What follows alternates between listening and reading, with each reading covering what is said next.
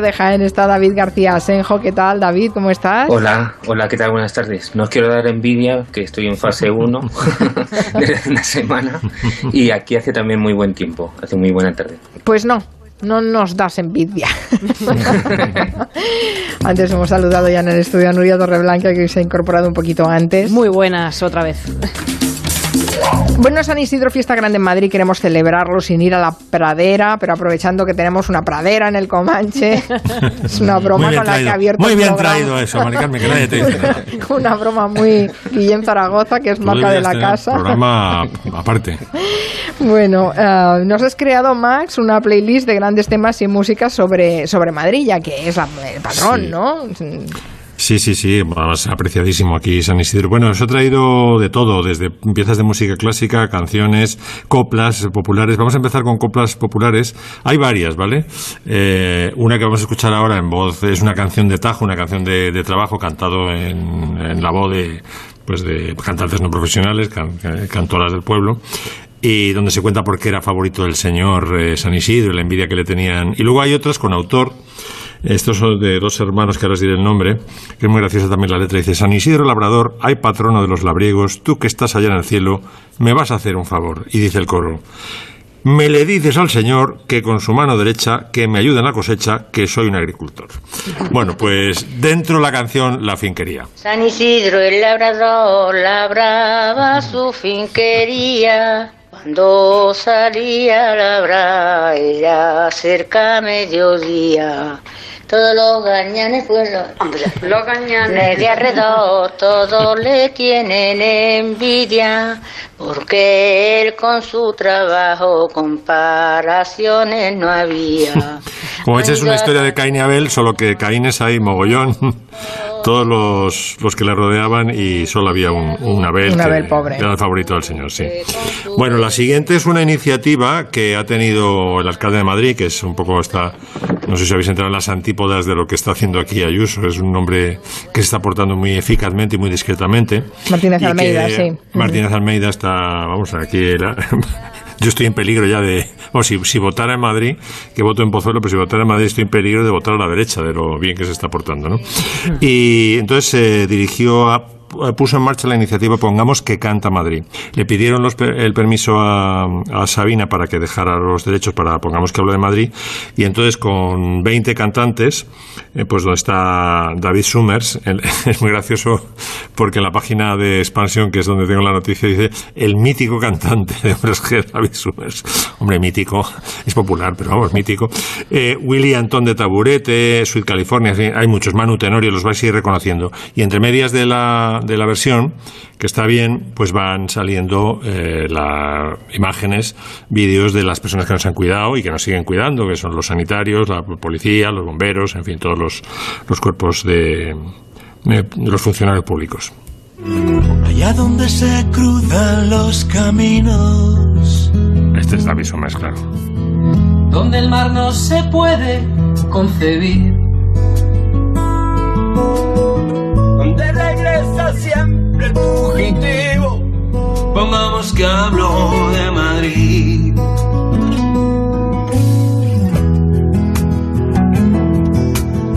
Donde el deseo viaja en ascensores. Tenorio, ¿no? Se le, se- Manu Tenorio. Se nota. escucha muy bien. Un agujero queda para mí. Este me parece que es un Urquijo, Álvaro Urquijo.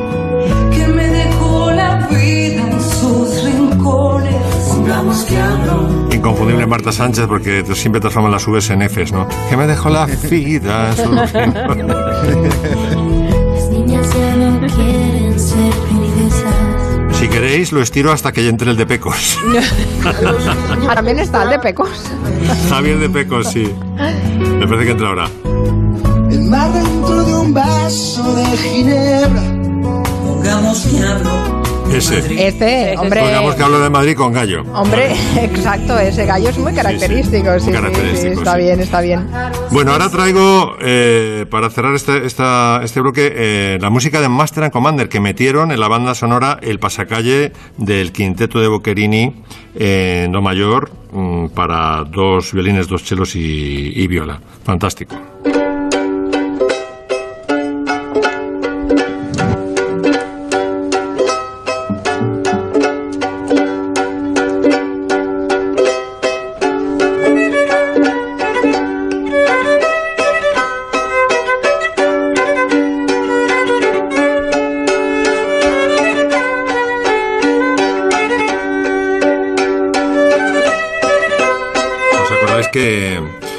Russell Crowe tocaba el violín, eh, el médico, eh, Paul Bettany se llama, ¿no? El, el actor. Sí, Creo que sí. Sí, Eh, sí. Tocaba el violonchelo, entonces iban haciendo, lo cogían como guitarras, porque es un, es un quintetino mm, muy curioso hasta el punto de que Boccherini dijo que no, le dijo a su editor, dice, no lo publiquéis porque esto no lo va a entender nadie eh, fuera de España, fuera de, incluso fuera de Madrid, ¿no? Eh, cogiendo los instrumentos como si fueran en guitarras, y tal, entonces prohibió que se publicara hasta después de su muerte. Y es un, es un quinteto que evoca Madrid todo el tiempo, pues, evoca los ciegos, evoca los soldados eh, desfilando, eh, evoca las campanas de una iglesia, es, es fantástico. Y es muy bonito porque es un, en el fondo es una obra nostálgica, porque cuando compone esto Boccherini, que había vivido mucho tiempo en Madrid, estaba ya en Ávila, porque lo había desterrado, él estaba al servicio del hermano de Carlos III, el infante Don Luis, y Carlos III se cabreó con su hermano porque llevaba una vida, diríamos así literalmente, una vida licenciosa, una vida disoluta, ¿verdad? Y entonces dijo, yo no tengo hijos varones, me va a suceder este mastuerzo, mejor me lo quito de en medio, lo usó con una, hizo un, matrimonio morganático y lo, vamos, le quitó todos los derechos sucesorios. Y entonces vivió hasta la muerte en Arena de San Pedro y Boquerín le acompañó. Entonces todo es la nostalgia de Madrid y compuso muchísimas obras nostálgicas de Madrid. Y está Sí, incluida en el eh, Master and Commander. en Está, la este, sí, está incluido en Master and Commander. Es, es una obra, fíjate, muy no solamente española, muy madrileña, que en una historia de ingleses y franceses, ¿no? A mí me, pero resulta muy creíble. Y bueno, y luego el tour de force de que en la película, evidentemente no, no tocan Russell Crowe y Paul Bettany porque es una obra dificilísima, ¿no? Pero, pero está, es una reducción para violín y cello nada más, es decir, uno de, de cinco instrumentos pasan a dos y se sigue perfectamente con un ostinato. Pam pam pam pam pam pam pam pam pam todo el rato. Pam pam pam se lo van pasando este ostinato de uno a otro.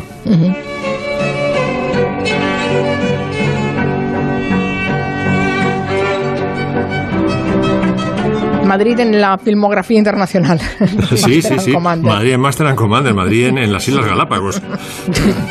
Está muy bien. Aprovecho para, para recomendar las novelas de Patrick O'Brien, que son buenísimas todas. Madre de Dios, espectacular es el. Yo creo, yo de- para mí Master and Commander es una de las mejores películas de todos los tiempos. ¿Quién no la he visto me- yo la película? Yo he leído Buenísima. ¿No los libros de. Patrick O'Brien. Yo es una no película que veo todos los años porque porque me, vamos es Todos como- los años. Todos los años me veo Master and Commander. sí. Es tu, es tu, Pretty Wo- tu Pretty Woman, ¿eh?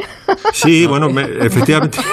Todos los años, por favor. Su, su Pretty Woman es, es sonrisas y lágrimas. iba- Eso iba a decir. es que está ahí muy, muy dividido. Eh, sí, sí. Em, bueno, vamos a contar una de esas efemérides que nos dejan bastante helados. Antes recordábamos los 25 años del fallecimiento de Lola Flores, pues también hay 25 años que se cumplen del estreno de una película, Historias del Cronen. Mm, La verdad es que pensar que han pasado 25 años es que pasa el tiempo a una velocidad. Miki Otero, eras un chaval, no te puedes acordar tú del estreno de, de Historias del Cronen, ¿no? Por lo que, porque me marcó, porque tenía 15 años, que es la edad para ver esa peli, y, y me marcó muchísimo. Pero lo que pasa es que lo que marca- me ha marcado es verla ahora, a raíz de un artículo que he leído de Ignacio Pato en La Marea, que analiza un poco cómo es ese personaje tan pijo si, si viviera ahora, ¿no? La peli funcionó un montón, tuvo como un millón de, de espectadores y compitió, ojo, con Estallido. No sé si recordáis la peli, que iba sobre... la, la del mono. Eh, sí, Un- sí. un- un virus que mutaba, la, pero- la han vuelto a poner, ¿no? En, en- en la Está tele estos días. mu- Muy de actualidad, estaba con estallido y con cientas que viendo las calles ahora mismo con la de perros que hay también. Pero vamos, para situarnos yo creo que mejor que escuchemos esta canción. ¿no?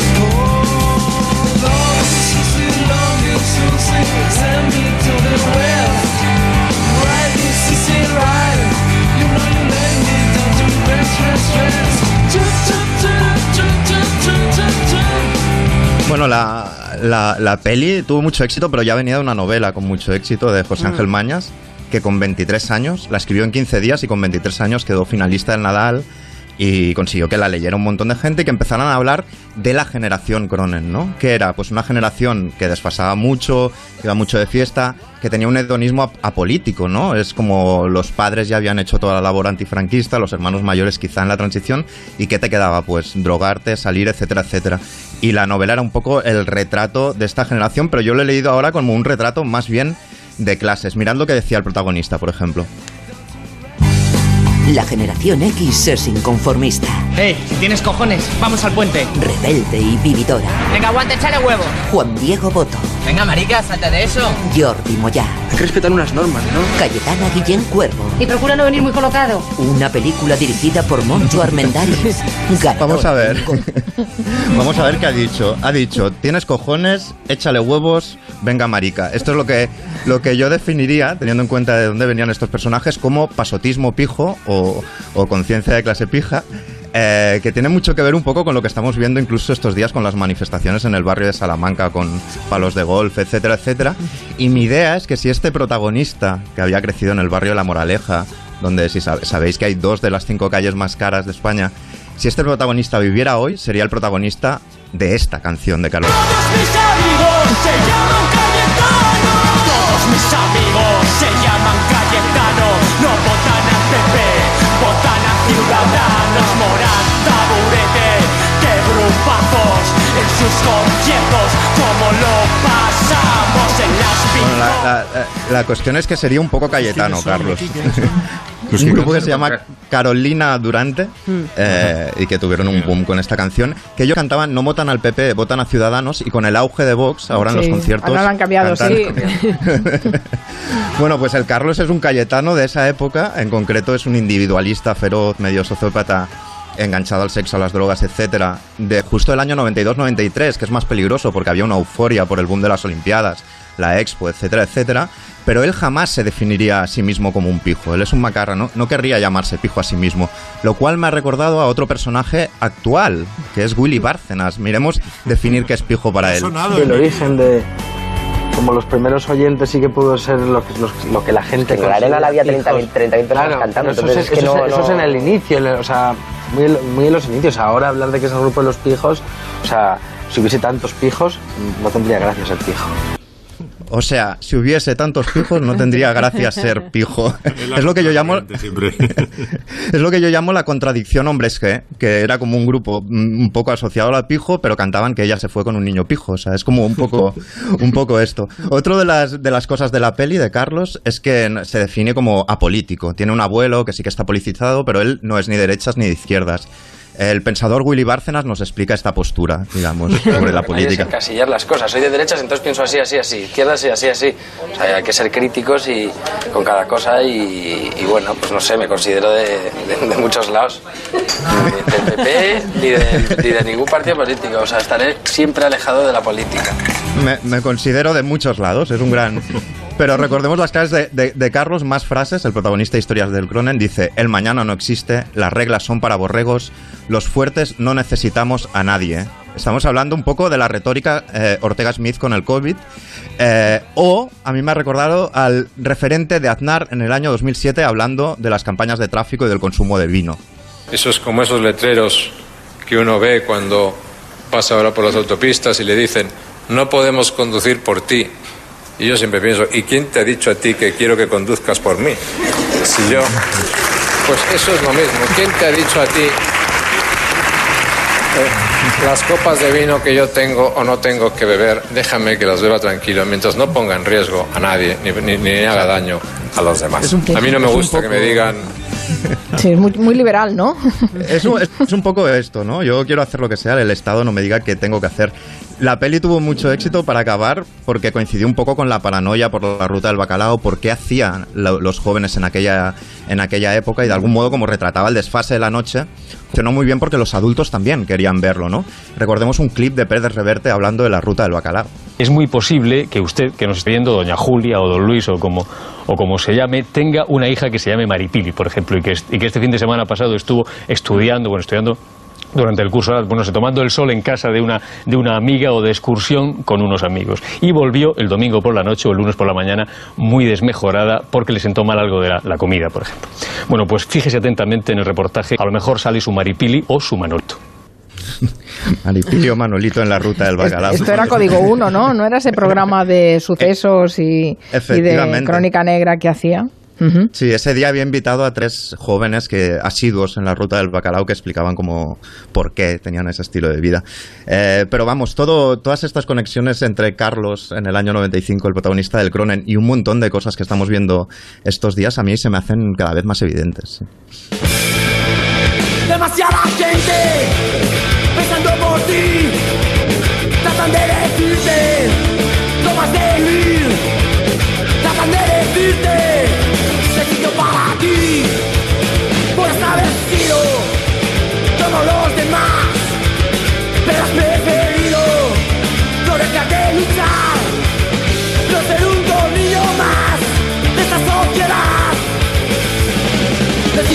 es su forma de pensar, no hay sitio para ti, es forma de actuar. Esto resume todo, ¿no, Miki? ¿No hay sitio para ti? No hay sitio para ti cantado por un chico que crece en la moraleja. Es- Resume todo para mí. Es que ha sido puesto a Common People de hace dos semanas, ¿no? claro, O sea, el, el pop británico era más social que el pop español.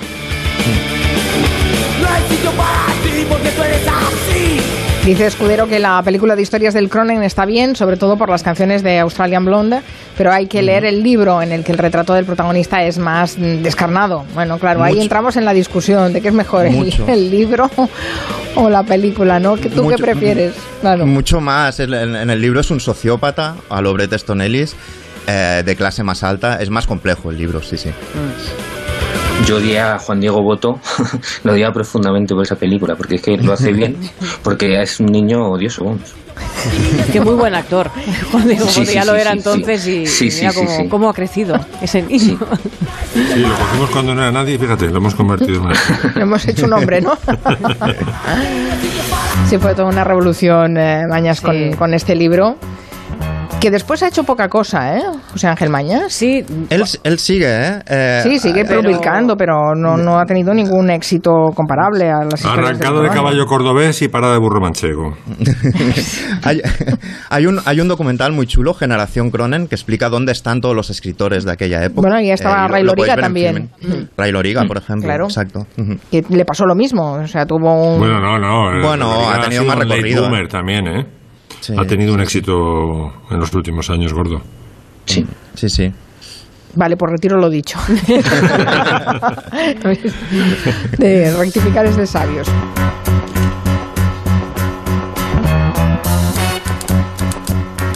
Uy, esta señora. Tumble out of bed and I stumble to the kitchen. Pour myself a cup of ambition and yawn and stretch and try to come to life. Dolly Parton. Jump in the shower and the blood starts pumping. Out on the streets, the traffic starts jumping with folks like me on the job from nine to five. Las jornadas laborales de 9 a 5, ¿eh? cantadas por Dolly Parton. Hemos hablado en semanas anteriores de cómo esta crisis podría influir en el, en el modo de diseñar las viviendas para pasar más tiempo en ellas, o si en las ciudades si estaban pensadas para las condiciones de una nueva forma de entender el espacio público. Y hoy eh, David García Senjo, nuestro arquitecto de cabecera, quiere que hablemos de los espacios de trabajo, donde pasamos al menos un tercio del tiempo de nuestra semana. Pues ¿No sí, estarás eh, inspirado por los comentarios de Isabel Díaz Ayuso de que no se puede trabajar en la misma mesa donde se cena cada noche? Eh, pues, no, no lo había pensado. Viene a, a- a raíz de un artículo de, de- de Economist en el que hablaban un poco de la historia de, la- de las oficinas, cómo las, las oficinas han cambiado la, la forma de las ciudades desde que apareció la- el ascensor. Eh, hubo grandes torres que crecieron en el corazón de las mismas gracias a, que se podían eh, eliminar las escaleras y subir en ascensor. Y luego el espacio de, de oficinas se transformó según cambiaban las actividades que se realizaban en ellos. Pues desde las oficinas paisajes que pueden aparecer en el apartamento a la sede de Google o Apple, donde ahora ya el puesto de trabajo individual se localiza menos en un escritorio concreto y pasa a estar integrado más en zonas de reunión y zonas de esparcimiento para los trabajadores, con futbolines y demás. Aunque bueno, esto es un engaño que nos hemos tragado para estar más horas dedicados a la empresa, ¿no? Entonces, en este artículo de Economist contaba que el, el, gran, el modelo de las grandes oficinas estaba en un periodo de crisis antes de, de toda esta de toda esta gran crisis debido en parte por la por la especulación. Los, alquileres eran cada vez más altos y empezaban a compensar que las empresas ya empezaran a buscar fórmulas de teletrabajo para, para ocupar menos espacio de oficinas o se están desplazando a las periferias. Y una imagen muy bonita que decía el artículo es como en marzo y abril estas oficinas estas torres de oficinas se habían quedado vacías y como el centro de trabajo de todas las ciudades habían dejado de tener vida. Bueno realmente todas las ciudades eran lo que habían dejado de tener vida ¿no? y ahora que empieza que empezamos a volver a, a- a trabajar o tenemos que empezar a volver a, a trabajar a, a los centros donde lo hacíamos pues nos tenemos que plantear cómo tendrán que ser esas condiciones para que podamos volver con seguridad Eh, las fábricas y los centros de almacenamiento pues ya tenían o deberían tener implantados unos controles de higiene y una medida de seguridad para el trabajador pero en las oficinas esto no se tenía en cuenta porque no se veía que hubiera ningún peligro el peligro no estaba en, algo que se produjera tanto porque eso que producimos nos contamine porque nosotros podamos contaminarlo, ¿no? Sino que ahora el peligro pasa a estar en nosotros mismos y en el contacto que tengamos con nuestros compañeros, que era casi esencial en estos espacios, ¿no? Entonces, pues habrá que adoptar una medida de protección, que no solo serán medidas de, de separación, sino que tendrán que ver también con el control de la calidad del aire de las oficinas. Tendremos que intentar aprovechar mm, la maquinaria cada vez más eficaz de climatización y demás. Tenemos que tener en prestar mucha atención a la higiene de, de los conductos de esta maquinaria y, y de la superficie donde trabajamos y empezarán a desaparecer los grandes espacios sin divisiones y volverán lugares más compartimentados, pero tampoco podremos reducirnos en, en despachos porque tendrán que ser sitios que ventilen eficazmente. Ujú. Entonces, Eh, eh, mejor- perdona que sí, te, perdón. eh, porque no tengo muy claro cuál va a ser el modelo. Yo re- yo recuerdo en, como en la película que decías si recordabas del apartamento, ¿no? Esos cubículos separados que los hemos visto millones de veces en las pelis, ¿no? Eh, en- se supone que mm, eh, después hubo un cambio eh, de actitud y se dijo no no todo todo abierto no que no haya mamparas que no haya divisiones que eh, las oficinas sean espacios abiertos eh, con Claro. zonas comunes. Y ahora qué vamos a volver otra vez a panelar vamos o Pues no o no es esa la salida Yo creo que no será eh, tanto panelar eh, para que tengamos un, un pequeño cubículo, sino que tendremos algún espacio de... eh, tendremos que estar más separados de nuestros compañeros, tendrá que haber algún límite para para que evitar acercarnos, pero también eh, no podemos eso reducirnos en espacios cerrados porque es muy importante la ventilación. Eh, decía el otro día Isabel Díaz Ayuso eh, que el- en un error, pero bueno, eh, en parte algo tenía razón. no, algo tenía razón en el sentido de que eh, eh, los, eh, los sitios altos eh, favorecen que no haya transmisión de, de la enfermedad. Yo A se refería a los hospitales sí Claro, a los Mm. hospitales se refiere en concreto a altos. IFEMA, aunque luego IFEMA eh, realmente eh, estaba para enfermos que no eran muy graves, era- estaban enfermos en una fase eh, no vamos, no seria, ¿no? Los hospitales tienen que estar, los, las UCIs con, una, con unas condiciones muy, muy estrictas de higiene y tal, pero eh, estos espacios grandes, amplios, sí permiten que haya una ventilación lo más eh, y que el, y que pues, las posibles partículas se, se diluyan, ¿no? Entonces no tenemos que ir ni a espacios en el, lo que habrá que evitar son las mesas de reuniones donde estemos todos muy muy pegados o las mm, zonas de como de esparcimiento en torno a la cafetería o la máquina de café y la máquina de agua, ¿no? Eh, será complicado el hecho de que eh, porque al final en el trabajo no solo realizamos el trabajo sino que también tenían una especie de, de función social no o sea eh, estar con el compañero salir de casa tener un poco de actividad. Entonces bueno será eh, no será fácil eh, adaptarlas, pero lo ideal será eh, espacios como los que tenemos actualmente, pero sí tener mucho cuidado con la, con la distancia con los compañeros. Esas, luego esas otras- imágenes de las zonas comunes, en plan de, la, de las nuevas empresas tecnológicas Sí, todo que tenían que sofás y, y jugaban, sí, el futbolín y jugaban a billar y todo esto, esto, Claro. esto fuera, ¿no? Esto se Claro, acabó. y no, so- y no solo por el contacto que podemos tener, sino por la limpieza de todos de todos esos de todos esos sitios, ¿no? Por ejemplo, vosotros ahora ya tenéis las eh, las almohadillas de los micrófonos cada uno individual, ¿no? Pues imaginaos eh, en las zonas de trabajo que hay un sofá que cada cuarto de hora cambie de persona, ¿no? Es imposible que se esté limpiando cada momento, ¿no? Entonces, pues las cosas en un principio desaparecerán hasta que no volvamos a una normalidad. Y luego lo que también habrá que intentar es implantar horarios que reduzcan la densidad de ocupantes en las oficinas, ¿no? Por lo menos, por lo menos en los momentos en los que haya mayor afluencia de entrada y salida, que se procurará que, que se escalen y se también se mm, plantearán jornadas de teletrabajo, pero mm, una cosa que, que se comentaba que, y que por lo visto ha habido estudios es que hay que tener muchísimo cuidado con el teletrabajo porque al final es una barrera para la mujer porque condiciona mucho la conciliación, haciendo que el peso de- del teletrabajo y la conciliación mm, cargue sobre la mujer. Y el presentismo privilegia la forma de trabajar tradicional de los hombres, el de mucha reunión, muchas horas en, el, en, la oficina y desatender a, la familia. ¿no? Y luego también ha habido estudios que indican que la incidencia del teletrabajo mm, al final no puede pasar mucho más allá del 25% y que tendrá que haber eh, todavía un desplazamiento al puesto de trabajo. ¿Cuántas cosas van a cambiar? Es, eh, eh, eh, ¿Sientes vértigo cuando ves cómo puede cambiar la vida y a cuántos a cuántas eh, cosas que no parabas atención antes y, y- y van a tener que, que cambiarse, ¿no? Los horarios escalonados, la diferencia del presentismo, eh, bueno, en, fin, lo tendremos que ir viendo yo creo, poco a poco. si me permitís meter una cuña Sí, Max. en, en la, en la presente coyuntura que decía en aquella película, que estamos a la espera de una noticia gorda médica, eh, que va a ser o el suero, el eh, hiperinmunitario, hiperinmunitario este que sacan de los, de los pacientes que ya han tenido la enfermedad, o de la vacuna, ¿no?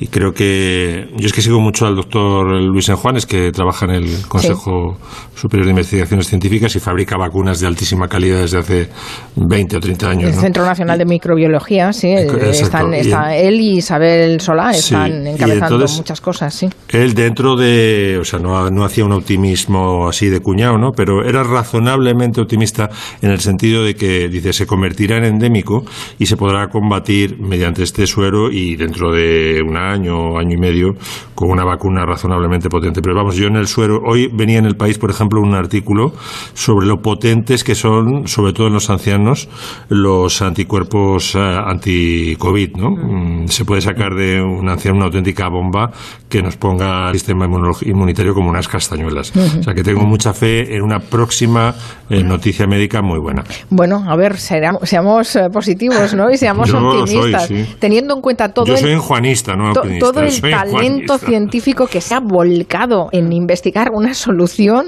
eh, o, un, o un- o un tratamiento o una vacuna o algo, porque es que estamos hablando de muchas líneas de investigación en todos los laboratorios del mundo, porque claro, no estamos hablando, estamos hablando de una pandemia global que está afectando muchísimo no solo a la salud, sino también a la economía de todos los países. Por tanto, es evidente que los esfuerzos son brutales para conseguir una solución y que intentemos recuperar un poco la normalidad. Pero sí que es cierto que hay cosas de nuestra actitud, de nuestro funcionamiento, que de una manera u otra, haya o no vacuna, cambiarán.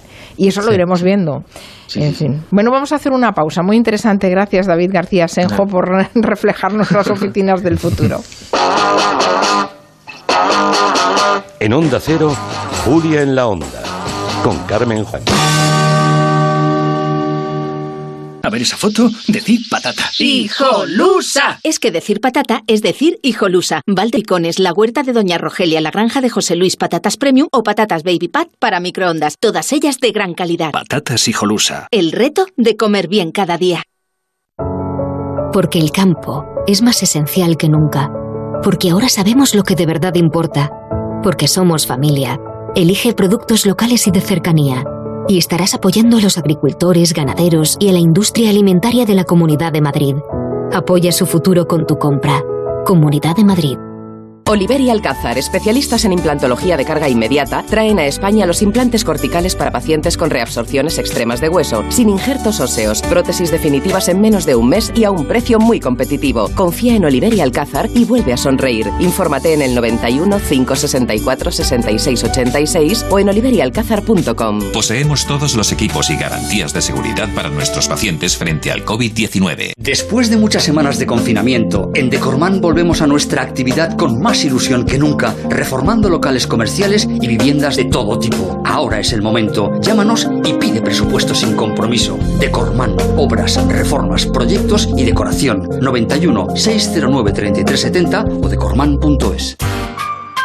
En Supermercados Iber seguimos creciendo y creando puestos de trabajo en Madrid. Desde el jueves 14 de mayo estamos también en Tres Cantos, en la Avenida de los Artesanos 46. Servicio telefónico de pedidos, todas las marcas y la mejor calidad-precio en productos frescos. Por ejemplo, en Iber Tres Cantos, pescadilla volanta a 3,99 euros con 99 el kilo. Iber, empresa 100% madrileña. Especialistas en productos frescos. Es muy importante cuidar nuestras defensas. Toma Masterplant Equinacia, porque te puede ayudar. Masterplant con Equinacia favorece el funcionamiento normal de las defensas. Cuida tus defensas con Masterplant Equinacia. Masterplant Equinacia en farmacias, para farmacias, y si prefieres que te lo envíen a casa, teclea boticae.com. 98.0 Madrid.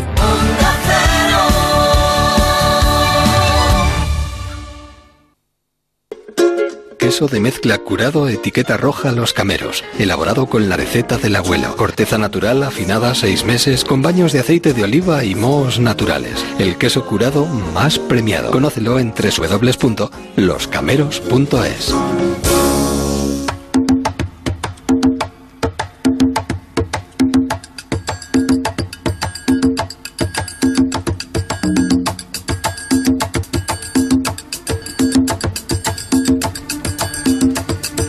nos alegra contarles que el consumo de radio ha subido enormemente en estos dos meses y sienta muy bien, por eso queremos hablar de ello, porque la radio ha inspirado canciones, libros y también películas, y el cine ha retratado la radio también con mucho amor, y, y Nuria nos quiere poner ejemplos de esta tórrida relación radio-cine. Sí, hombre, hay que hablar de la radio y hay que decir que estamos muy orgullosos de trabajar en ella y por eso le vamos a dedicar un cariño hoy hablando de eso, de cómo el cine ha retratado a la radio, nuestro oficio, eh, porque es verdad que el cine ha, ha sabido captar la esencia de cada época a través de la radio de concursos, anuncios con músicos con- en directo, niños cantores, un poco toda la historia de la radio es la historia de los países, ¿no?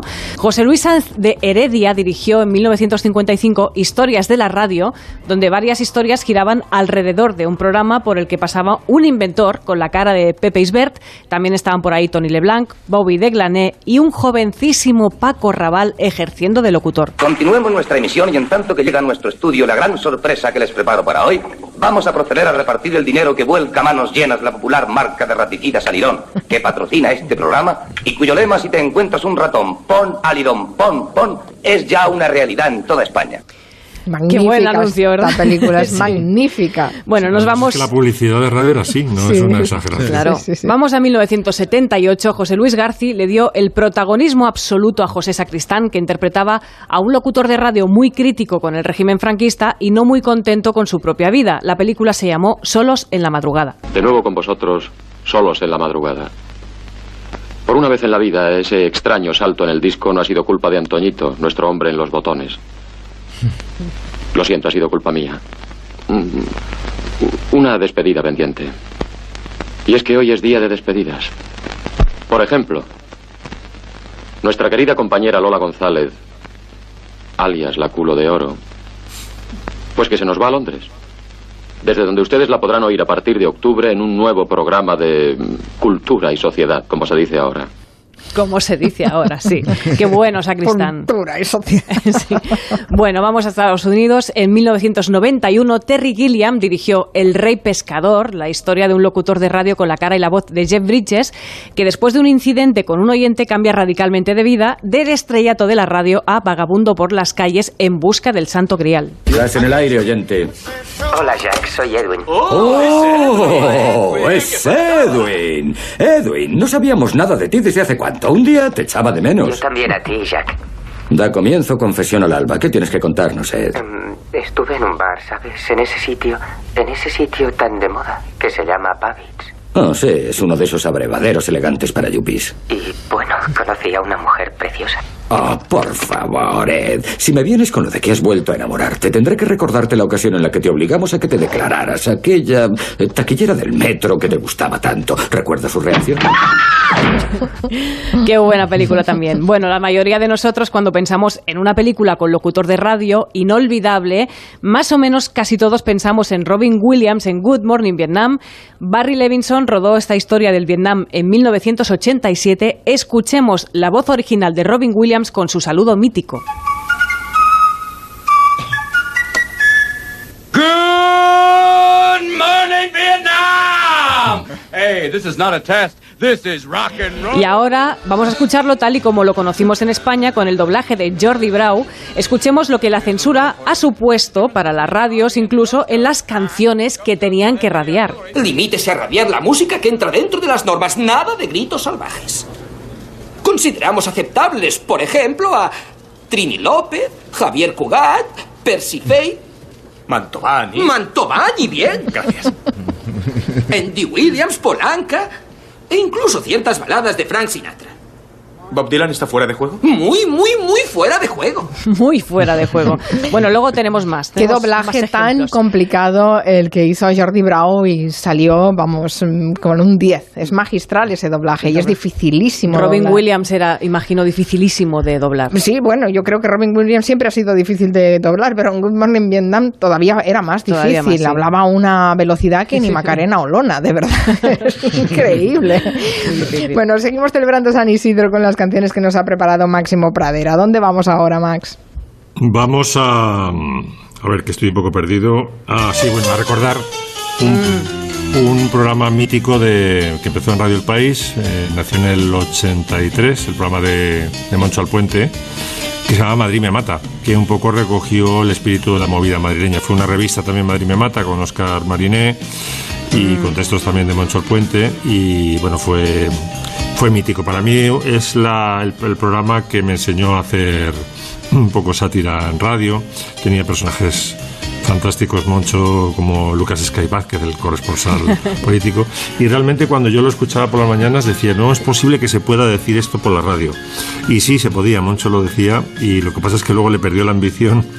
Eh, se hizo lo suficientemente famoso como para mm, que le produjeran una obra de teatro que tenía escrita hace tiempo que se llama La Reina del Nilo y se pegó un batacazo tremendo con la mala suerte de que a mí me fue bien porque cuando se fue Madrid me mata se quedaron un poco en cuadro en Radio El País y dijeron, venga, pues eh, Max Pradera que, le sustituya, que era una gran responsabilidad porque Madrid me mata un, un programón, ¿no? Un programa de culto ya. Y bueno, pues estas inconscien- inconsciencias de la juventud le eché valor y me puse al frente de la revista de prensa lo que yo te digo y para mi sorpresa, ahora diré por qué para mi sorpresa, pues tuvo mucho éxito, nos escuchaban ministros, nos escuchaban en la Moncloa. Yo pensé que iba a ser un programa de, de colegio mayor, que es un poco mi humor, ¿no? Pero al mezclarme con otros, con, sobre todo con Carlos López Tapia, eh, pues mm, dio una mezcla que el todo, las partes eran superior al todo, no sé cómo se dice, pero que, que resultó muy muy eficaz, ¿no? Entonces ya Moncho no pudo no pudo volver, pero en fin, el, el programa siempre lo recordaré. Y esta música es Los Comedores de Opio de Madness, que era la sintonía de, de Madrid me mata. Fantástico programa.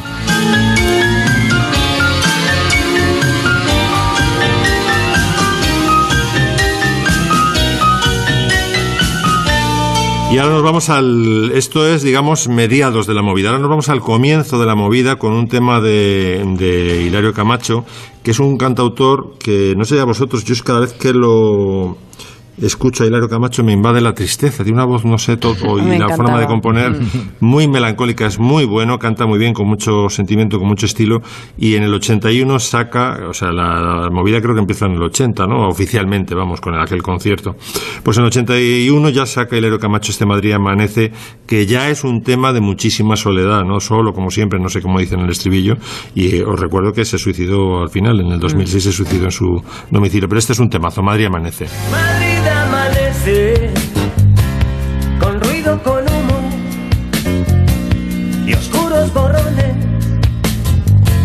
flotando entre nubes. Madrid amanece entre sueños perdidos, confusión y sorpresa, latiendo en las venas. Y entre tinieblas de fiebre se abre paso la luz. Es como una resaca contagiosa y común te vuelve a recordar que solo estás, que solo estás, que solo estás. Comparto tu impresión, ¿eh, eh, Max? Con Hilario. Camacho, sí, sí. De la melancolía, ¿no? Sí, sí, sí, tiene Sí. ese tono que, que no sé por qué, porque tampoco Por es que tristeza de amor creo que tuvo Sí, bastante que tristeza ver en esa impresión. ¿eh? quizá, quizá es un, está encasillado por culpa de esa canción, ¿no? Pero sí, que, que es cierto que hay un, un punto de bajón cuando lo escuchas, aunque a mí también me gusta muchísimo y esta canción es preciosa. Cantaba muy bien y tenía mucho, mucho estilo, sí. Bueno, si te quieres desmelancolizar, puedes escuchar los temas que hizo para David el Nomo. Qué coro. Hay un lado Camacho. oscuro, ¿eh? En todas partes.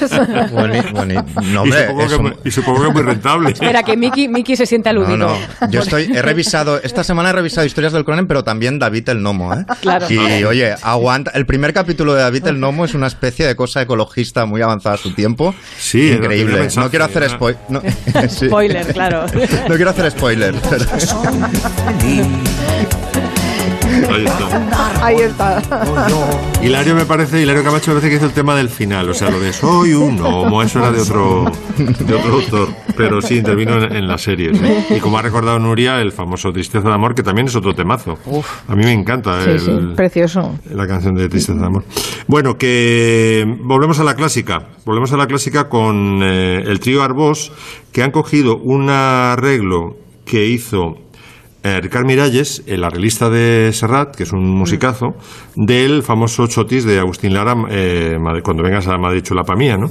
Y entonces han hecho el chotis del confinamiento, cada uno desde su casa, no sé cómo se han conjuntado, porque realmente cuando tienes un segundo de latencia, o sea, de retraso para...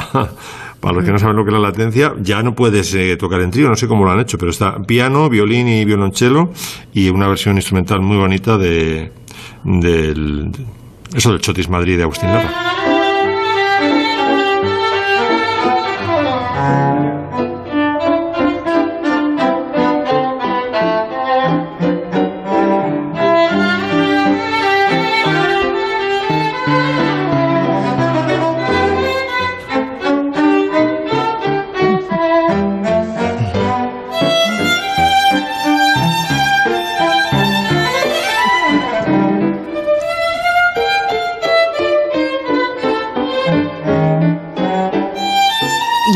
Grabado en confinamiento, dices, Max? Sí, sí, están, est- lo podéis ver en, en YouTube. Eh, bueno, eh, yo la noticia que cogí fue la, que- lo que sacó ABC. Escucha el chotis del confinamiento, el homenaje a San Isidro sin pradera. Y aparece cada uno en una casa, desde luego. El pianista está en una, Pues una no casa. está nada mal, ¿eh? Está muy bien, francamente bien. Además le dan, claro, el arreglo también es fantástico. No ellos son Premio Nacional de Música, son un, un pedazo trío, ¿no? Pero el arreglo de Ricard Mira- Miralles convierte este, esta pieza así popular como en casi una cosa de, de, de Boccherini, ¿no? Volviendo un poco a, Sí, sí. a nuestro amigo Luigi, sí. Está muy bien. Hoy no tenemos a Segurola, pero Miki Otero ha ocupado el vacío. Se ha esponjado. Sí, sí, Se ha para todos. ha- ha- ido hacia. a- bueno, quieres hablar de baloncesto, de Michael Jordan, en concreto de los Chicago Bulls. No hace falta que te Sí. guste el deporte para que te guste Michael Jordan, por cierto. No, eso, eso desde luego, aunque sí que me gusta. Yo algún día explicaré cuando jugué contra Pau Gasol, pero eso en otra ocasión. pero esto, esto va sobre la, la serie, eh, sobre la época dorada de los Chicago Bulls, que llegaron a ganar seis anillos de campeones de la NBA. Y es una serie documental absolutamente maravillosa, pero antes de hablar de ella vamos a escuchar una canción para situarnos, que es esta. So let's dance, let's dance.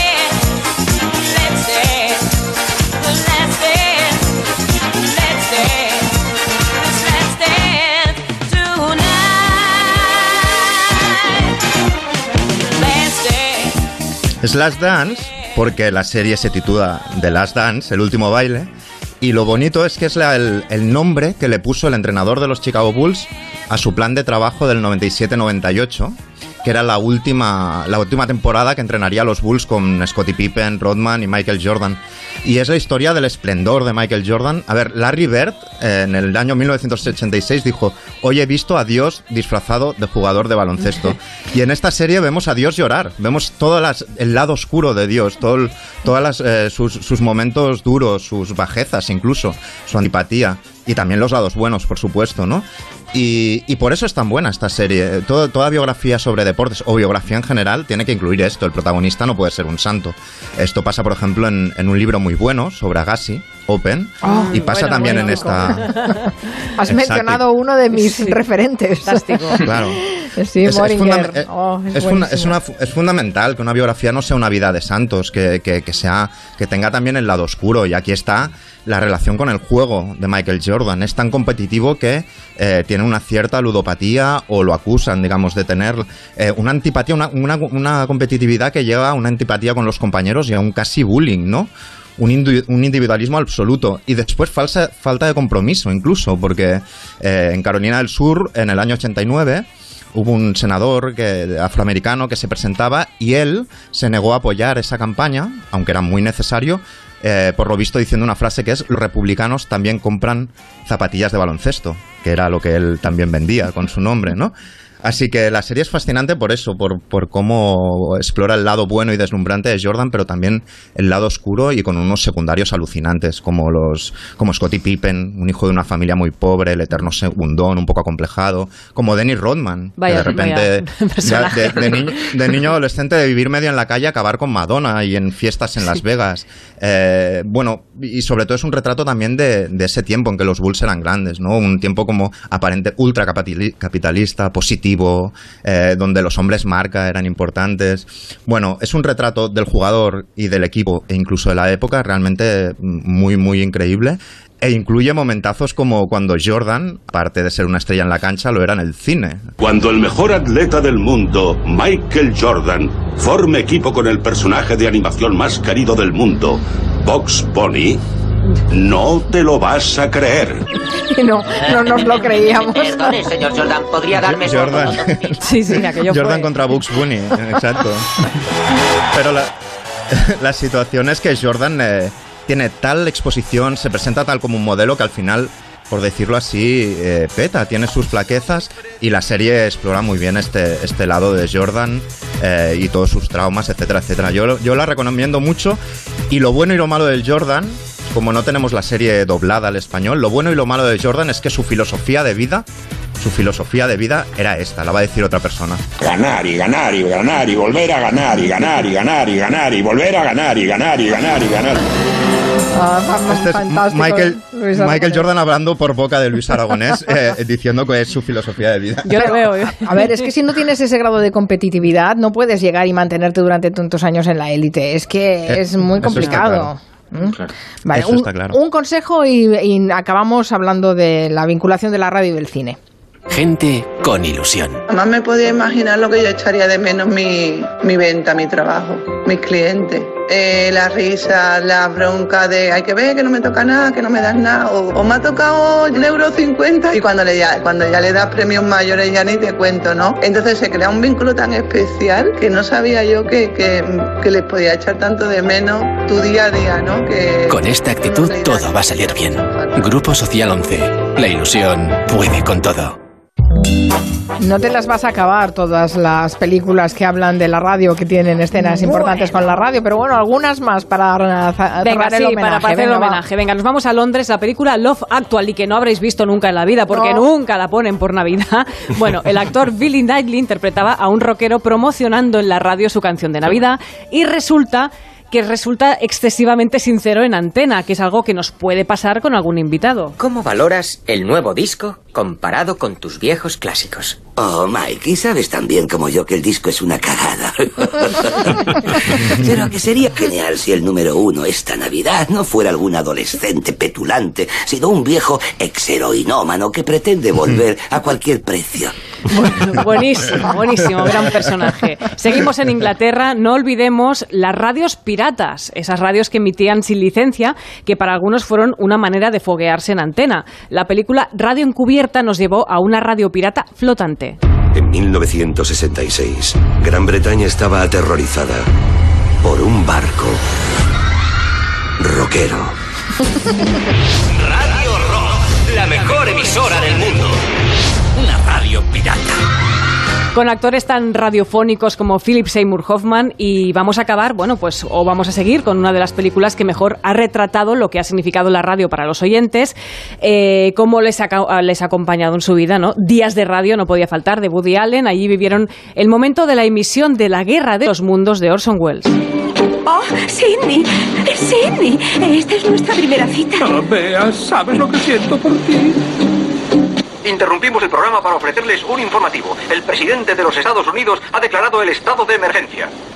Conectamos para transmitir desde Wilson Glen, Nueva Jersey, donde el aterrizaje de centenares de naves espaciales no identificadas confirman la invasión a gran escala de la Tierra por los marcianos. Los marcianos. Bueno, y acabamos con la mayor pesadilla de la gente de la radio, que es tener un fan loco que se obsesione contigo. No sé si os ha pasado. Le pasó a Clint Eastwood en Escalofrío en la noche. KRML, Dave Garber. Diga. Ponga nebuloso para mí. Dave. Lo siento, no quería asustarte. Pues sí, se ha asustado. Clint Eastwood, por supuesto. Nebuloso, es terrible traducir Nebulosa. Por, por nebuloso. Nebulosa. Bueno, ya sabéis Será lo que dice. neblinoso en todo Sí. caso. Lo que Cuando dicen lo, te lo dice- conocéis, ¿no? Si te gusta la voz de la locutora, no pases por la emisora. No, claro. se generan expectativas que después No, no, pero se es, cumplen. es terrible esa película. A mí me, me provocó un terror que, que, bueno, siempre que vienes a la radio en algún momento aparece escalofrío en la noche. Creo que es, pe- es peor Misery para los escritores. También, Misery también produce mucho terror, sí. Mira, La, la frase que ha dicho no quería asustarte es como decir tranquilo en una pelea, pone más nervioso. exacto. Ay, nos hemos quedado sin contar la historia de Goldfinger, que es una historia muy interesante, pero para otro Comanche. David García Senjo, eh, Miki Otero, Nuria Torreblanca, Max Padera. Hasta la próxima. Un beso. Noticias de las Adiós, seis. adiós.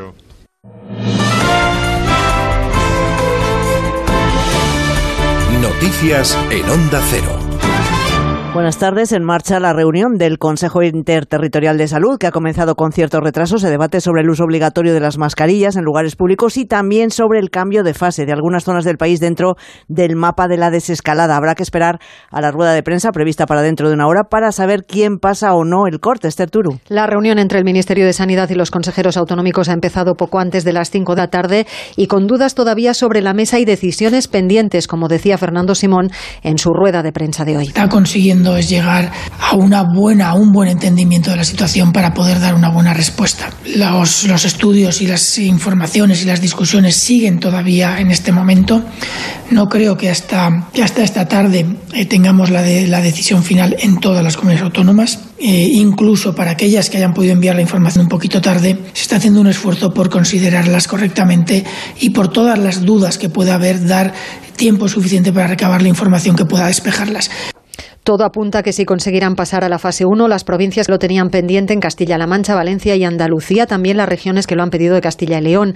Entre las novedades que pueden confirmarse esta tarde, la nueva fase 0.5 que ha pedido Barcelona para la ciudad condal y dos áreas metropolitanas. Un paso intermedio que supone anular la cita previa en el comercio, apertura de bibliotecas y museos, pero mantiene restringido el movimiento de los ciudadanos. La gran incógnita, ¿qué pasará